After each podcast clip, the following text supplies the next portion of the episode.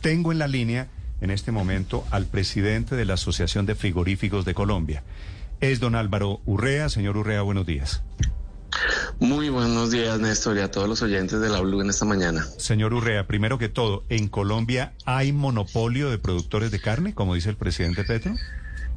Eh, por supuesto que no. Eh, yo pienso que por parte nuestra, en primera instancia, hay un desconcierto total, una confusión de las declaraciones del presidente Petro, posiblemente generadas por, por algún nivel de desconocimiento del, tema, de lo que es la minucia, la técnica, el negocio como tal. ¿Cuántos, frigoríficos, eh, ¿cuántos frigoríficos hay en Colombia, señor Urrea? Mm, no, eh, eh, hoy podemos estar hablando de 260, 270 plantas de beneficio que están vigiladas por el INVIMA, que están funcionando. Entonces, en, en un país como Colombia, tener la garantía de 270 plantas que están trabajando para para todos, no estamos hablando ni de una ni de dos, estamos hablando de 270 plantas que pueden estar mal los establecimientos de despostes, huese, que tengan plantas de beneficio bovinos, de porcinos, de aves por todo el país. O sea, no, entiendo pero a qué se refiere. porque yo no creo que el presidente Petro, la verdad, sea un presidente desinformado. Él dice hay especulación y se produce porque hay un monopolio, le estoy citando su frase entre comillas, más exactamente un oligopolio en la transformación del ganado en carne para la venta al público. ¿A qué se refiere el presidente Pedro? No, habría que preguntárselo a él. Eh, porque vuelvo y le digo, nosotros por ningún lado vemos que, se presente ni un oligopolio ni un monopolio. Está repartido perfectamente lo que es el mercado de la carne a nivel nacional en las diferentes regiones. Incluso eh, escuchando eh, la reflexión que ustedes cada uno hace en sus diferentes posiciones, veo que tenemos que regresar a lo que fue el plan de racionalización de plantas de beneficio. Ahí está la respuesta de todo. Este ejercicio que se de pronto se plantea hoy ya se hizo en el año 2010. El mismo gobierno estableció un plan que se llamó el, Plan de Racionalización de Plantas de Beneficio Animal, que ¿qué pretendía?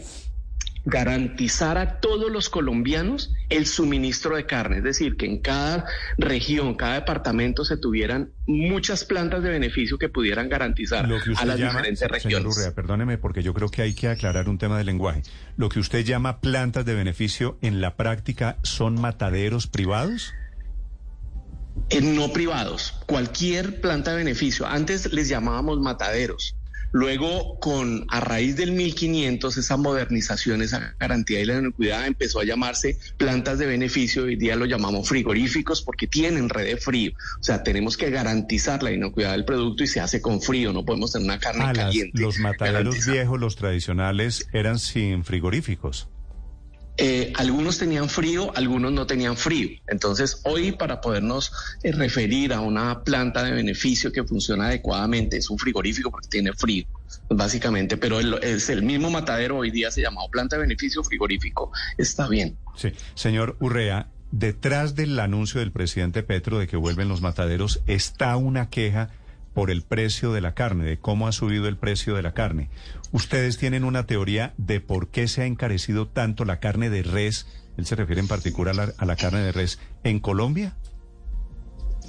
Sí, por supuesto, llevamos más de dos años hablando en los medios eh, informándole al gobierno lo delicado que son las exportaciones de los animales en pie, que es lo que realmente ha impactado de manera importante. Sabemos que todos los insumos han subido en, estos, últimos periodos después de pandemia. Eh, tenemos aumentos, pero son aumentos razonables. La carne se disparó un 100% fácilmente. Entonces, buscamos las causas que habían generado ese gran aumento. Y una de las causas o la causa principal fue las exportaciones de los animales en pie. Hay otras causas, sí, subieron los insumos, sí, el transporte, sí, una serie de razones, pero realmente de manera principal, de manera objetiva, son las exportaciones de los animales en pie. No tiene nada que ver que haya un matadero público que mate cinco vacas, que haya subido o bajado el precio. Señor Urrea, pero fíjese que el presidente Gustavo Petro dice que el precio interno de la carne se ha elevado no porque cueste más, sino porque se ha equiparado el precio internacional de la carne. Esa figura a la que quiere volver el presidente Petro de los frigoríficos haría, se lo pregunto eh, para tratar de entender cuál es la propuesta del presidente Petro, que baje el precio de la carne en Colombia. Bueno, pues si, si la propuesta es para que baje el precio de la carne, bienvenida pero vuelvo y digo, estamos desconcertados porque no entendemos eh, cómo abriendo los mataderos municipales se va a controlar, se va a regular, se va a acabar ese monopolio que él menciona o se va a bajar el precio de la carne. Porque, a ver, entendamos que el primero que todo, el Estado no es un administrador de frigoríficos o de mataderos. ¿Sí? No fue hecho para eso. Son malos administradores, ellos están hechos para otra cosa. Entonces demostraron durante años que los mataderos públicos, en, en su gran mayoría, por no decir su totalidad, eh, estaban mal administrados. Hoy en día, Existen algunas plantas públicas, muy pocas, pero es un ejemplo de que pueden estar funcionando. Pero el plan de racionalización básicamente lo que hizo fue tamizar, filtrar las plantas que eran necesarias para poder abastecer toda la región. With everything you have on your plate, earning your degree online seems impossible. But at Grand Canyon University, we specialize in helping you fit a master's degree in business into your busy day. Your graduation team, led by your own GCU counselor, provides you with the personal support you need to succeed. Achieve your goals with a plan and team behind you. Find your purpose at Grand Canyon University. Visit gcu.edu. No es eficiente tener un matadero que vale dos mil o tres mil millones de pesos en un pueblito para, para eh, beneficiar cinco o diez animales a la semana. Al privado no le interesa tampoco. Eso no es negocio para un privado. Entonces lo tiene que coger la alcaldía. El alcalde estar administrando el matadero como se hizo durante muchísimos años. ¿A eso es a lo que vamos a volver? Pregunto. Sí, señor Urrea, pero entonces no es porque esté equiparado al precio internacional de la carne, como dice el presidente Petro, sino porque los ganaderos pueden elegir libremente si exportar o vender esa carne en el mercado interno. ¿Es por eso? Eh, sí, por supuesto. Eh, el, tema de equiparar es, un tema muy complejo porque es un juego de oferta y demanda. Aquí influyen muchas variables. Eh, influye Brasil, influye las compras de China, influye el, precio del dólar, el, precio de carne a nivel internacional, Venezuela, la condición sanitaria del país. Hay demasiadas variables que hacen que tengamos que analizar con cuidado si hay una equiparación de precios internacionales o no que favorezca o no favorezca favorezca, pero lo que sí hay que separar es, una cosa es el mercado internacional, el precio de la carne internacional, con lo que está sucediendo en Colombia y la decisión de abrir plantas o mataderos que ya fueron cerrados porque se demostró que no cumplían. Invima los visitó, si hubieran cumplido como las otras plantas, pues simplemente hoy estarían funcionando como algunas plantas públicas están funcionando. En Antioquia tenemos unos casos exitosos de plantas públicas, pero son contados, son mínimas. Las otras quieren hacerlo, pues te tendrán que cumplir. Pero ya eso fue hecho, no es eficiente, pierden dinero y con eso podemos garantizar que las plantas grandes pueden abastecer, que es lo importante, el, eh, el, el producto a los colombianos.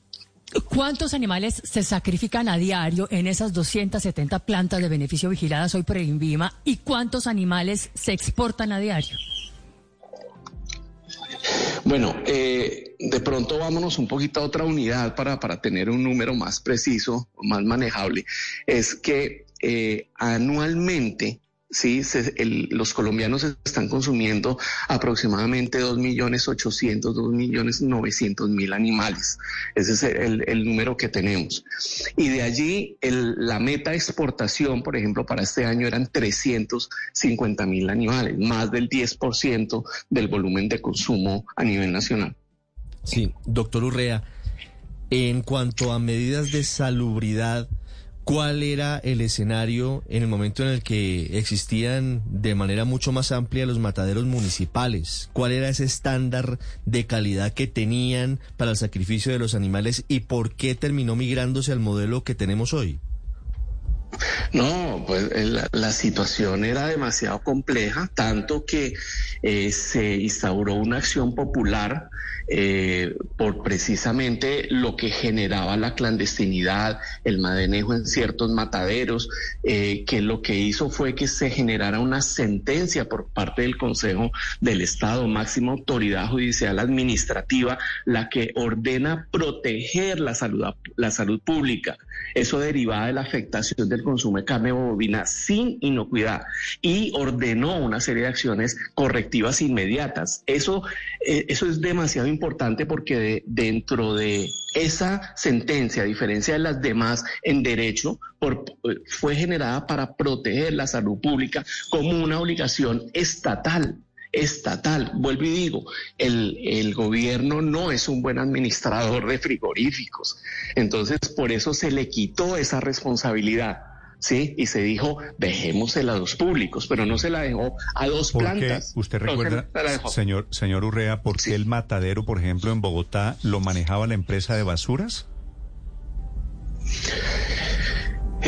Bueno, no, no, de pronto no tengo tantos años, pero siempre me pareció, el se refiere a usted. no, el, el, matadero, el tradicional de Bogotá, que quedaba por Santa Isabel, creo recordar, al sur de Bogotá, Felipe, se acuerda que ese era el que manejaba la EDIS, y siempre me pareció que era una gran ironía que la gente que manejaba basuras era la misma que manejaba el matadero de Bogotá. Sí, pero, pero, doctor Urrea, ¿cómo se imaginaría usted eh, un matadero municipal hoy en día? No, eh, hay dos clases, sí, o sea, eh, es que esto, esto ya está filtrado, o ya existe, ya le trabajamos casi 15 años a ese tema para precisamente separar lo que era el matadero antiguo, que eran lo que ustedes llaman eh, los mataderos a, a, cielo abierto, algo así lo mencionaron, eso se llaman los planchones. Entonces es simplemente eh, un, un, planchón donde se maneaban los animales y de una manera absurda, cruel, eh, se mataban los animales en el piso, nada técnico, nada profesional. Eh, y, y, eso era lo que se manejaba y era la carne que se le daba a la gente para consumir, a los niños, a toda la población. Eso se acabó gracias al decreto 1500. Eso se acabó gracias a, la intervención del INVIMA. Hoy tenemos un estatus bastante alto. Hoy si nosotros visitamos plantas en Argentina, en Uruguay, en Brasil. Yo, estoy de acuerdo, estoy de acuerdo con usted en que seguramente la carne es mucho mejor, infinitamente mejor de lo que era. El tema es de precios. Si hubiese mataderos municipales hoy, como quiere el presidente Petro, que anuncia marcha atrás a ese decreto que usted menciona del año 2007, ¿se garantiza que baja el precio de la carne en Colombia? Bueno, vuelvo y digo, eso habría que preguntárselo a él. Eh, porque es una teoría, una hipótesis eh, propia, ¿sí? Eh, nosotros vemos que el, impacto del precio de la carne no es por ahí, o sea, no tiene una cosa que ver con la otra. Aquí estamos hablando de salud pública, de la protección ambiental que no existía en esa época en los mataderos, no era un tema de precio. Eh, con mataderos o sin mataderos públicos, el precio de la carne se mantuvo y subió en las, en las proporciones que debía subir anualmente. Después de las exportaciones de los animales en pie fue que se empezó a disparar de una forma descontrolada el precio. eso lo demostramos, lo hablamos en su momento, pero eh, seguimos sin, sin entender en este momento qué es lo que se está proponiendo, tratando de volver a, a, abrir los mataderos públicos. Entonces van a poner a los alcaldes otra vez a administrar el matadero como lo hicieron durante muchos años para matar 5 o 10 animales a la semana. O sea, eh, eh, no, me vayan a hacer la pregunta porque no sabría qué contestar. Yo pienso que al presidente hay que preguntarle cómo se la imagino. Sí, por favor. Sospecho, sospecho que todos tenemos una respuesta. Gracias, señor Urrea, por acompañarnos esta mañana. con gusto, Néstor.